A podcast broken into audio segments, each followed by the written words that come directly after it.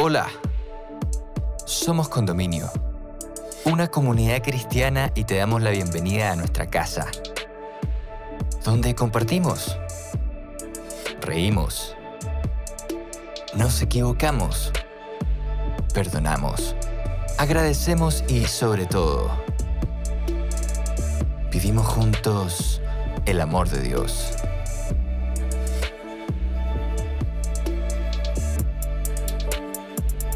Llegamos a ti con nuestra serie ¿Qué pasaría si? presentándote el capítulo. ¿Qué pasaría si no existiera Dios? Donde Susana Osorio, amiga de nuestra casa, nos invita a meditar sobre dónde está puesta nuestra confianza y afectos. ¿Existe Dios?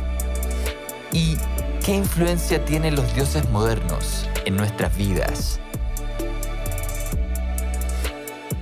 Te invitamos a escucharlo y esperamos puedas encontrar muchas respuestas a estas preguntas en este episodio. Bienvenida, bienvenido.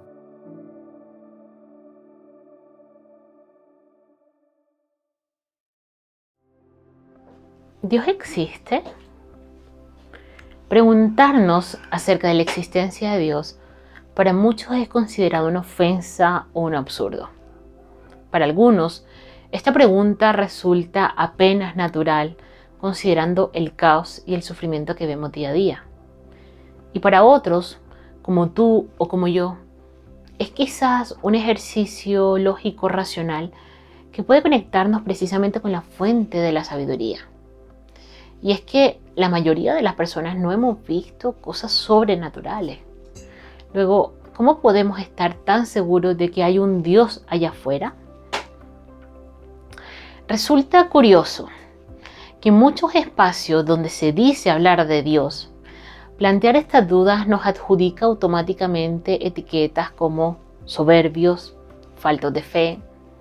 Y digo que al menos es curioso, porque la Biblia, ese libro que se exalta, que se presenta como la palabra de Dios, muestra un Dios que no parece coincidir con el de muchos de sus seguidores.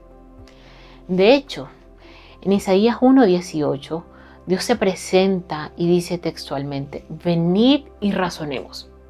Y solo unos capítulos más adelante, en Isaías 43, 26, dice, discutamos juntos nuestro caso.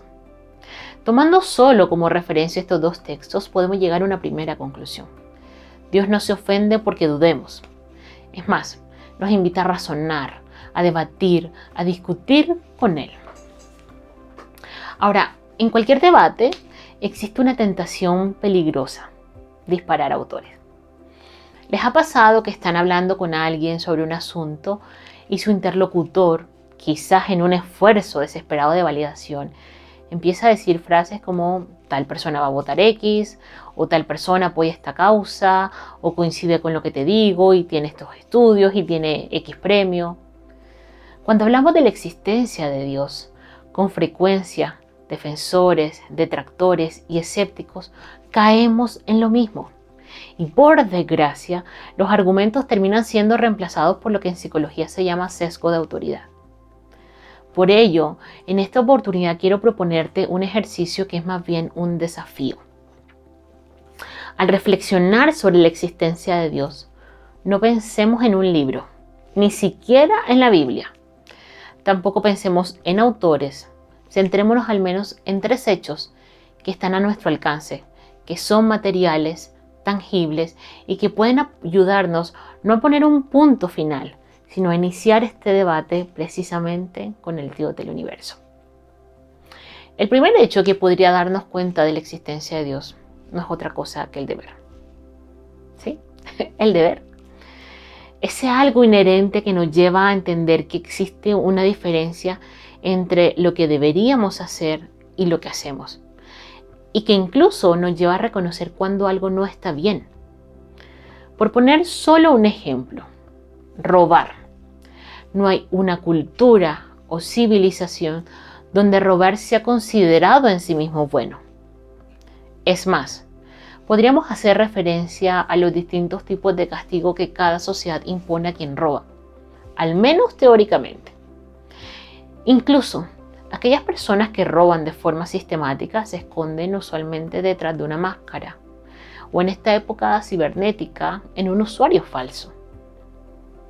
¿Por qué?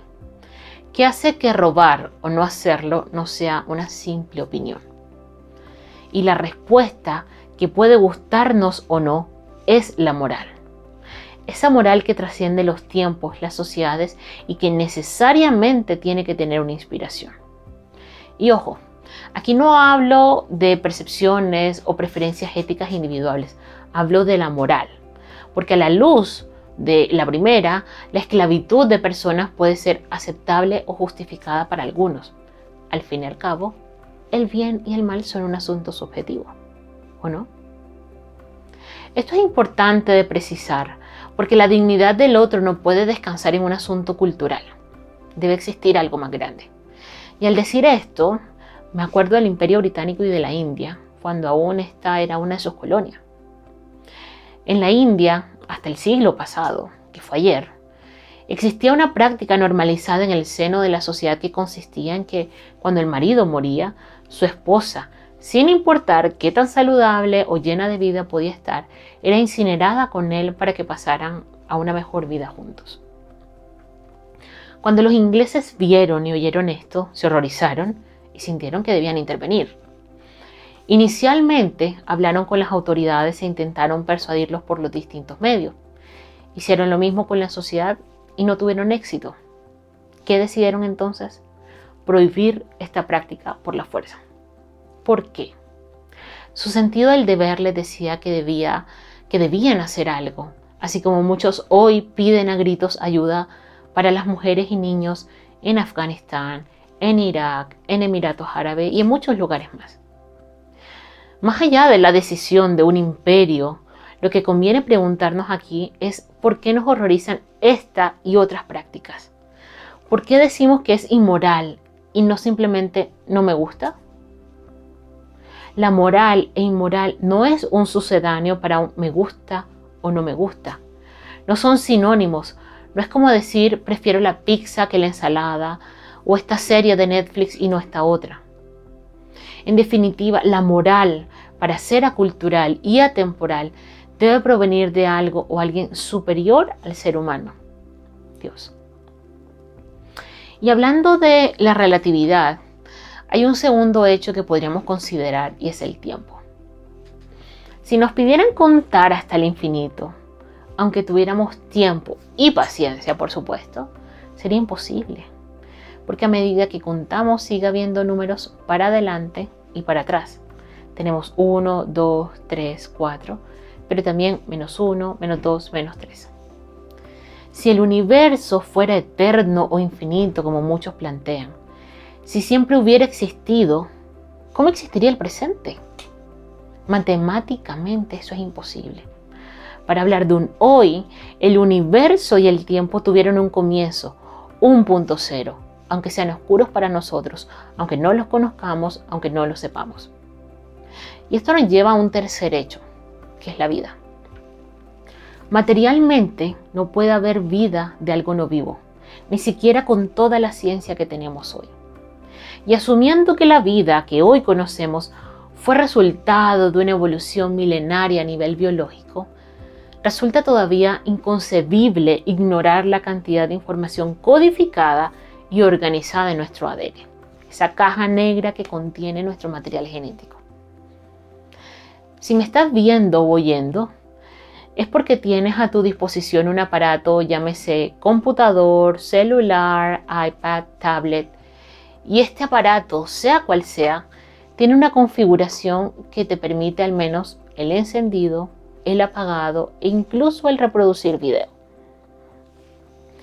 Todas estas funciones fueron creadas con inteligencia y con un propósito. Es más, si intentamos, por ejemplo, darle play y reproducir un video y de repente nos sale la agenda de contactos o el registro de llamada, decimos, se me desconfiguró, se me volvió loco el celular. Y es que cuando hablamos de la vida, no nos referimos solo a las condiciones materiales que, posibilitaron la existencia, no es solo que los porcentajes de nitrógeno y oxígeno hayan estado en la justa medida, lo cual ya es difícil, sino que la información esté codificada y además sea legible. La información en cualquier esfera de la vida es inteligencia. Y si no, dígansela a los gobiernos.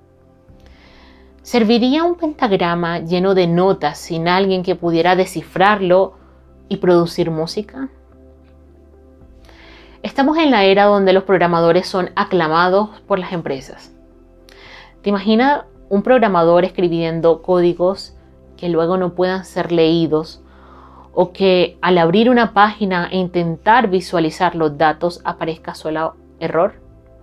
¿O tu cuenta de Uber, de Netflix, de Amazon opere sin que alguien haya introducido unos códigos mínimos como buscar? El sentido del deber, el tiempo y la vida son algunos hechos que me llevan a reconocer que existe una mente brillante, organizada y planificada detrás de todo esto. Y respondiendo a la pregunta original, ¿qué pasaría si Dios no existiera? Tendríamos que reconocer que no habría vida. Pero quizás nuestro problema no es con la existencia de Dios, sino con las ideas que tenemos de Dios, con los preconceptos, con los recuerdos incluso de quienes nos han hablado en nombre de Dios, de los religiosos. Hace muchos años, siglos en realidad, un científico se hizo esta misma pregunta. De hecho, la amplió con un ¿y si Dios es un genio maligno que quiere engañarnos o que juega con nosotros como piezas de ajedrez? Luego de una serie de razonamientos concluyó que la sola posibilidad de pensar y más aún de poner en duda la existencia de Dios, daba cuenta no solo de su existencia, sino también de su carácter. Dicho en otras palabras, si yo, un ser finito, puede poner en duda que Dios existe, es porque un ser opuesto a mí, es decir, alguien infinito y eterno, tuvo que haberme dado esa posibilidad, tuvo que haberme hecho libre. ¿Libre? Me atrevo a decir que rara vez la primera idea con la que relacionamos la palabra Dios es la libertad. De hecho, si eres creyente quizás estás pensando en Todopoderoso. Y si la noción de Dios te despierta dudas, quizás un adjetivo apropiado para ti sea indiferente, malvado. Como al principio dijimos que sería un ejercicio lógico, asumamos todas estas opciones. Partamos con Todopoderoso, Omnipotente.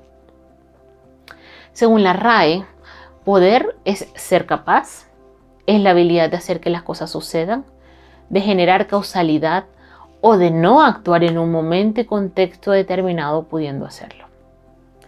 Con esto en mente, te invito a pensar en tu infancia o a recordar la niñez de tus hijos o tus sobrinos.